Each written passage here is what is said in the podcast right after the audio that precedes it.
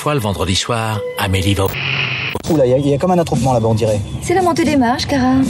Cannes, le festival, ça vous dit quelque chose? Au festival Écoutez bien, mon cher, vous n'entendrez pas ça souvent. Ça c'est plus beau, monsieur critique Je critique pas, je dis qu'il y a des heures pour tout. Vous voulez dire que vous allez en refaire Tous les jours? Tous les jours Madame, je ne n'écrirai rien sur ce film, c'est une merde C'est pas ce que vous faites, c'est pas loyal. Après tout, le cinéma est une grande famille. Nous ne sommes responsables de rien, nous nous excusons d'avance. Bienvenue dans Pardon le festival jour 1. Pardon le festival, nous sommes au festival de Cannes. C'est pas vrai, on enregistre ça un peu à l'avance pour le premier. Waouh, incroyable. C'est les vagues. Non, Vous entendez les mouettes Oh là là. Ah oui, belle mouette. Ouais, ouais, très très belle Hein imitation. Non, cet épisode est enregistré un peu plus tôt parce qu'on sait que le premier jour, donc le, le 6 juillet, on n'aura pas le temps d'enregistrer une émission, mais on voulait quand même vous en faire une pour l'ouverture de ce festival de Cannes, de cette 74e édition du festival de Cannes après une édition de 2020 qui a été annulée. Le festival de Cannes en 2020, malheureusement, bah, a subi les foudres du Covid et s'est retrouvé annulé. Vous avez donc la joie aujourd'hui d'avoir autour de cette table Simon Rio, Sophie Grèche, mais aussi Marc Moquin, qui en fait ne sera pas du tout là avec nous à Cannes la première semaine, mais qui est là aujourd'hui pour enregistrer cette Il sera spéciale. même pas là en hologramme. hein. Waouh vous, êtes Marc Moquin, vous êtes là, vous êtes avec Le nous bruiteur, c'est moi. Ah, formidable. Tu fais Pour vachement des bien raisons le de bruitage. Non, je. en plus, c'est même pas pour des raisons de bruitage. Oh là là. En tout cas, au moment où vous entendrez cette émission, nous venons d'arriver au Festival de Cannes. Nous avons posé nos valises dans un Airbnb qui a coûté trop cher. Il fait 30 degrés, nous mourrons de chaud et nous nous dirigeons pour aller voir le film d'ouverture de la sélection cannoise, le nouveau Léos Carax, Annette, qui est très attendu avec au casting euh, Adam Driver et aussi Marion Cotillard. Mine de rien, Léos Carax est un cinéaste qui est pas revenu depuis assez longtemps, que ce soit au cinéma ou que ce soit sur la croisette, parce que Holy Motors, ça remonte quand même à 2013. Est-ce que quelqu'un pourrait nous resituer le cinéma de Léos Carax, nous reparler un petit peu justement de ce qu'il a fait auparavant, de qu'est-ce que c'est que ce, cinéaste qui est là depuis plus de 30 ans et qui a réalisé cinq films en 30 ans? Léos Carax, c'est un peu l'enfant maudit du cinéma français, quelqu'un dont on a dit, me semble-t-il, a raison, mais, mais il n'est pas le seul. À ce moment-là, euh, fin des années 80, début des années 90, il y a une nouvelle génération de cinéastes français qui est arrivée, qu'on a immédiatement pointé du doigt comme une nouvelle, nouvelle vague, des génies, des gens qui étaient en train de tout casser. Oui, et, et à l'époque, dans le package, il y avait aussi euh, Luc Besson, il y avait Parce ça aussi. appelait, hein. ce qu'on appelait le look. Oui, Oui, c'était le cinéma du look. Et, et alors, ce qui est intéressant avec Carax, c'est que c'est un cinéma dont on va constater qu'il est formidablement cohérent dans ses thématiques, dans sa forme, dans les échos et les passerelles qu'il fait. C'est souvent un cinéma qui se cite, s'autocite, mais pas d'une manière, enfin moi d'une manière qui me dérange pas du tout. C'est-à-dire que véritablement, il crée, il y a un monde. Quand tu rentres dans un film de Carax, tu rentres dans un monde cohérent. Et un monde qui euh, est souvent d'une intensité émotionnelle et d'une pureté émotionnelle assez démentielle, qui a un geste, à mon sens, romantique et romanesque, qui est pas très loin du sens premier de romantique et de romanesque tel qu'on l'entend dans la littérature française au 19e siècle, et qui va mélanger des grandes formes de cinéma, parce que c'est un cinéma qui est incroyablement, qui le pari d'être formidablement sensoriel, organique et en même temps ultra érudit. Et donc ça donne un cinéma qui n'a pas peur bah, d'inviter la comédie musicale, d'inviter un genre, de partir du côté de la science-fiction, de tout d'un coup te donner à voir et à ressentir une scène qui ne va être, si j'ose dire, que graphique, que plastique, et où pourtant l'émotion, qui est bien l'émotion du film, arrive à, à infuser. Donc voilà, c'est un espèce de, de cinéaste qui est toujours bah, jusqu'au boutiste, euh, performant, perturbant, un cinéaste dont la carrière a été, il faut un peu le dire, bouleversée, fauchée par un film très particulier qui est Les Amants du Pont Neuf. Les Amants du Pont Neuf, c'est l'histoire d'amour entre un cracheur de feu, SDF, qui vit sur le Pont Neuf, qui à l'époque et dans le film et dans la réalité était en travaux, et euh, une jeune femme euh, en déshérence qui est en train de perdre la vue, qui est interprétée par Juliette Binoche.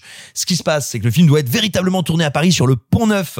Bah pas de bol, au bout de quelques jours, je crois une ou deux semaines de tournage, euh, Denis Lavant, qui est la muse véritablement de Carax, se coupe la main en trifatouillant une chaussure. Oui, trifatouiller est un verbe qui n'existe pas, je sais. Bah donc résultat, le tournage est bloqué. Mince, la période dans laquelle on pouvait tourner sur le vrai Pont Neuf s'arrête. Donc on va reconstruire le Pont Neuf sur un étang. Ce qui a coûté tellement cher, les images sont visibles online, tu vois vraiment que c'est fait en trompe-l'œil avec des décors en fond et il y a même des interviews qui traînent sur YouTube des paysans de l'époque qui se sont vus bah euh, le tournage s'est réapproprié leur champ pour construire le pont neuf au milieu. Six ans de tournage. Ouais non, c'est stupide. Trois producteurs essorés. C'est finalement, je crois, Fechner qui termine le film.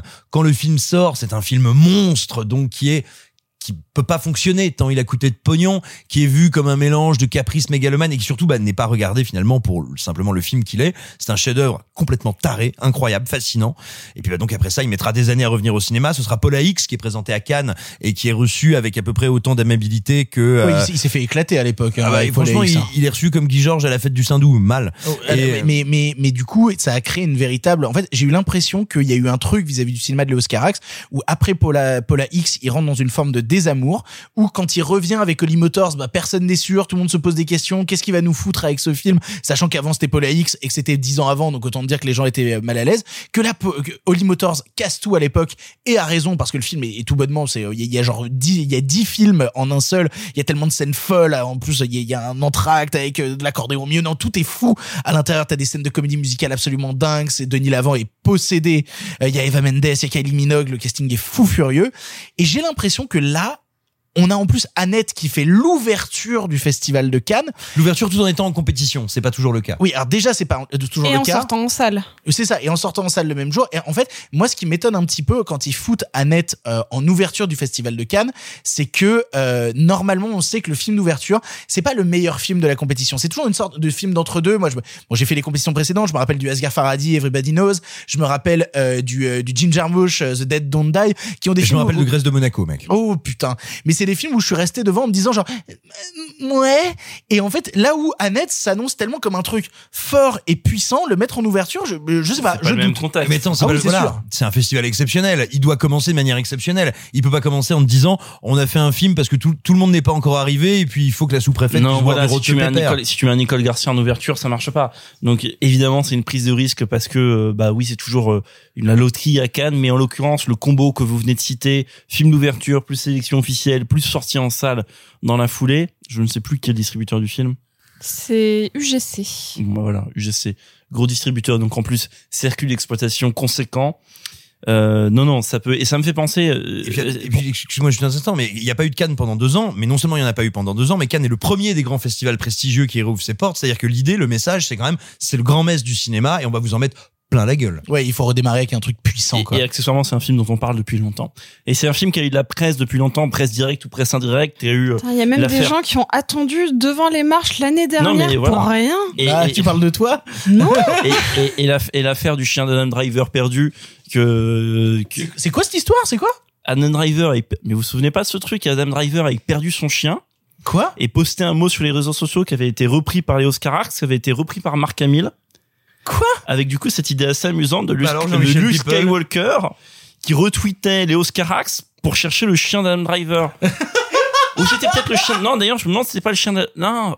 En fait, je dis une connerie, c'était le chien de Léos Carax. Et c'était Adam Driver qui avait retweeté le message. en fait, c'est dans ce sens-là. Ah, c'est peut-être dans ce C'était sens-là le oui. chien de Léos Carax. Ah, après, et ça après, pour avait, le coup fait- le- ça avait cassé Twitter euh, l'espace de 24 heures. Le, le chien de Léos Carax, c'est un truc important dans son cinéma. Mine de rien, il, a- il est même apparu avec son chien dans l'ouverture de Lee-Motors à l'époque. donc c'est bien le chien de Léos Carax, j'ai mélangé. Et, et si vous voulez qu'on parle un peu, juste une petite anecdote sur le, le désamour et en même temps le courage de, de Carax, parce que je me dis putain quand même, il faut toujours en vouloir euh, quand t'es passé par là. Donc, il y a une interview assez rigolote, euh, en fait, en fait infernale, mais assez rigolote de Godard chez Ardisson que vous pouvez trouver sur YouTube. Vous tapez Godard Ardisson et vous avez Ardisson qui est en train d'enchaîner les noms de réalisateurs parce que ça le fait jouer avec Godard qui trash tout le monde. Voilà.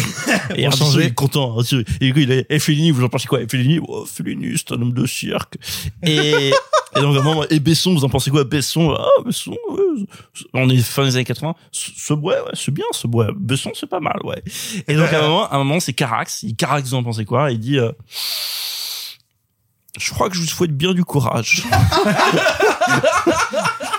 bah, il faut lui souhaiter bien du courage dans cette ouverture de Festival de Cannes. C'est un film qui est important et c'est ce film d'ouverture que tout le monde va scruter qui en plus est retransmis dans d'autres cinémas qui font aujourd'hui en France. T'as énormément de cinémas qui vont faire euh, ce mardi euh, la diffusion du film à 19h30 au même moment. C'est quand même, euh, c'est quand même un moment de cinéma important ce Il redémarrage. faut savoir que le film est aussi couplé avec, euh, enfin d'une certaine manière, avec un documentaire réalisé par Edgar Wright sur les Sparks. Les Sparks, Qui sortira fin juillet ou fin août, je sais plus. 28 juillet. 28 juillet, très bien. voilà, il y a déjà quelques projets presse qui ont qui ont commencé à circuler et toutes les personnes qui ont vu le documentaire trouvent que ça fait encore plus écho au film parce que le Sparks, les Sparks, c'est un peu ce groupe un peu maudit, pareil, qui ont eu une carrière en dents de un peu comme on vient de le dire, euh, de la même manière que Carax, mais pour d'autres raisons, et qui là, euh, donc en fait, ont failli faire des films, si je ne dis pas de conneries, avec Burton et avec un autre réal dont j'ai zappé le Et je nom. sais pas du tout, mais euh, ça m'excite beaucoup Abel de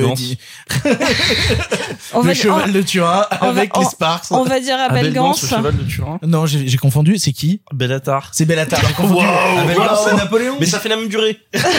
J'ai confondu Bellatar avec Abel Gance. Enfin, ce qui est Napoléon, c'est vraiment une phrase. patates, hein. Cinéphile. Cinéphile. Non, non, mais tu déconnes, mais je crois qu'il y, y a pas plus péteux cinéphile que phrase de, Oh, excusez-moi, j'ai confondu Abel Gance avec Bellatar. Je crois que c'est vraiment le truc le on, plus péteux on est le premier jour de festival, on n'a pas encore bu de rosé, on n'a pas pris d'insolation et tu confonds déjà les Ouais, deux, on non, va jamais s'en sortir. Ça, ça va être vraiment très Enfin dur. bon, en tout cas, les Sparks ont eu deux projets cinématographiques qui ont été. euh, donc il y en a un avec Burton, c'est sûr. Le deuxième, je ne sais plus. Excusez-moi, il est tard.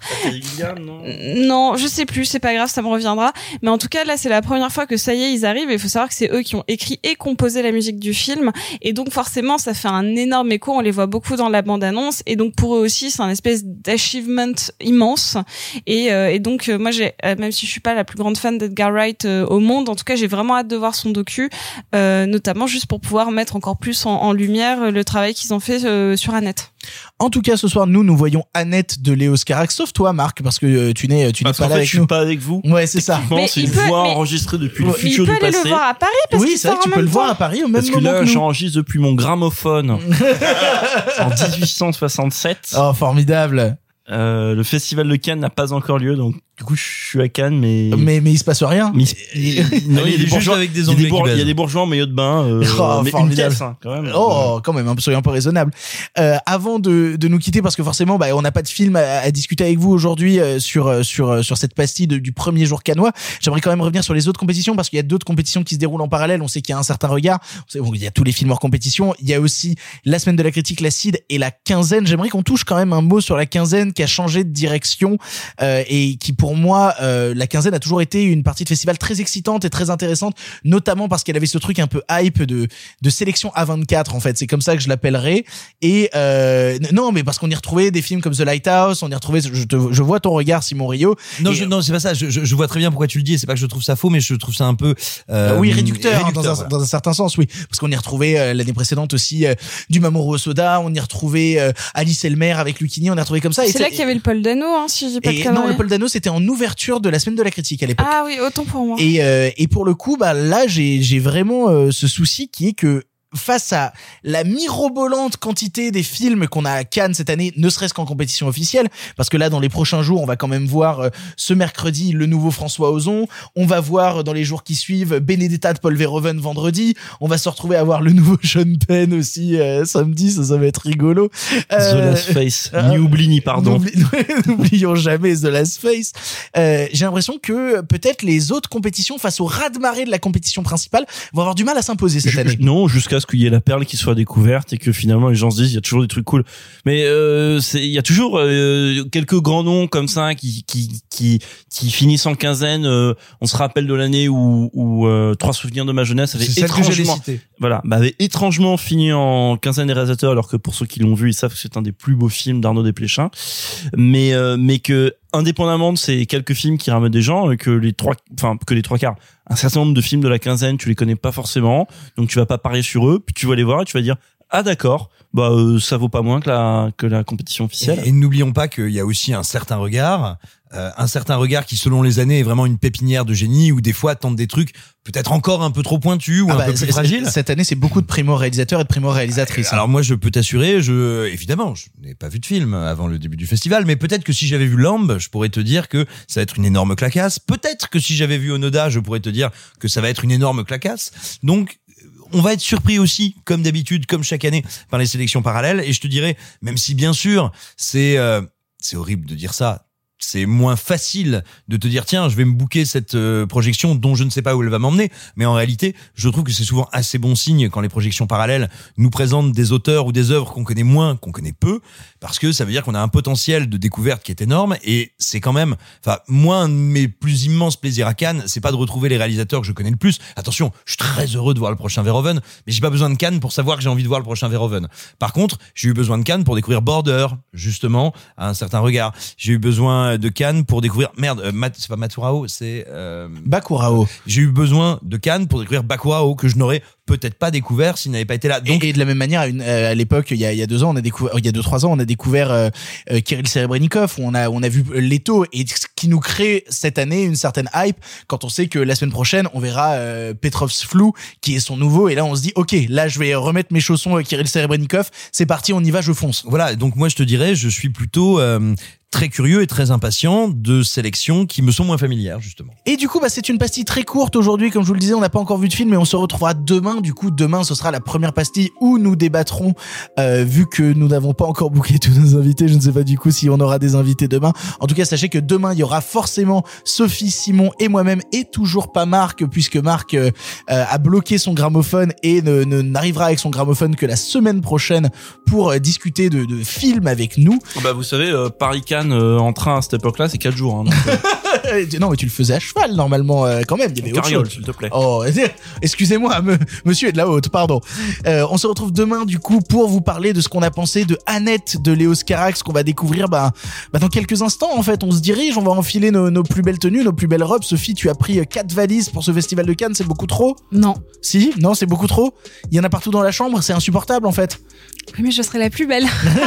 oui, c'est pas faux, c'est pas faux. Alors que c'est vrai que si Simon ou moi, on porte tes robes, on sera un peu moins belle, je pense. Il y aura, ça fera moins d'effet. non. Ah, c'est juste si- que moi ils me laisseront pas passer le tapis rouge. et pourtant même si je mets un nœud pape, hein, ils vont me dire monsieur non ça dépend, ça dépasse là. Oh, très très joli. On se retrouve donc demain pour la première bah, vraie pastille de ce festival de Cannes. En attendant, salut salut les copains et bon festival. À demain pour de nouvelles aventures. Fin de la retransmission.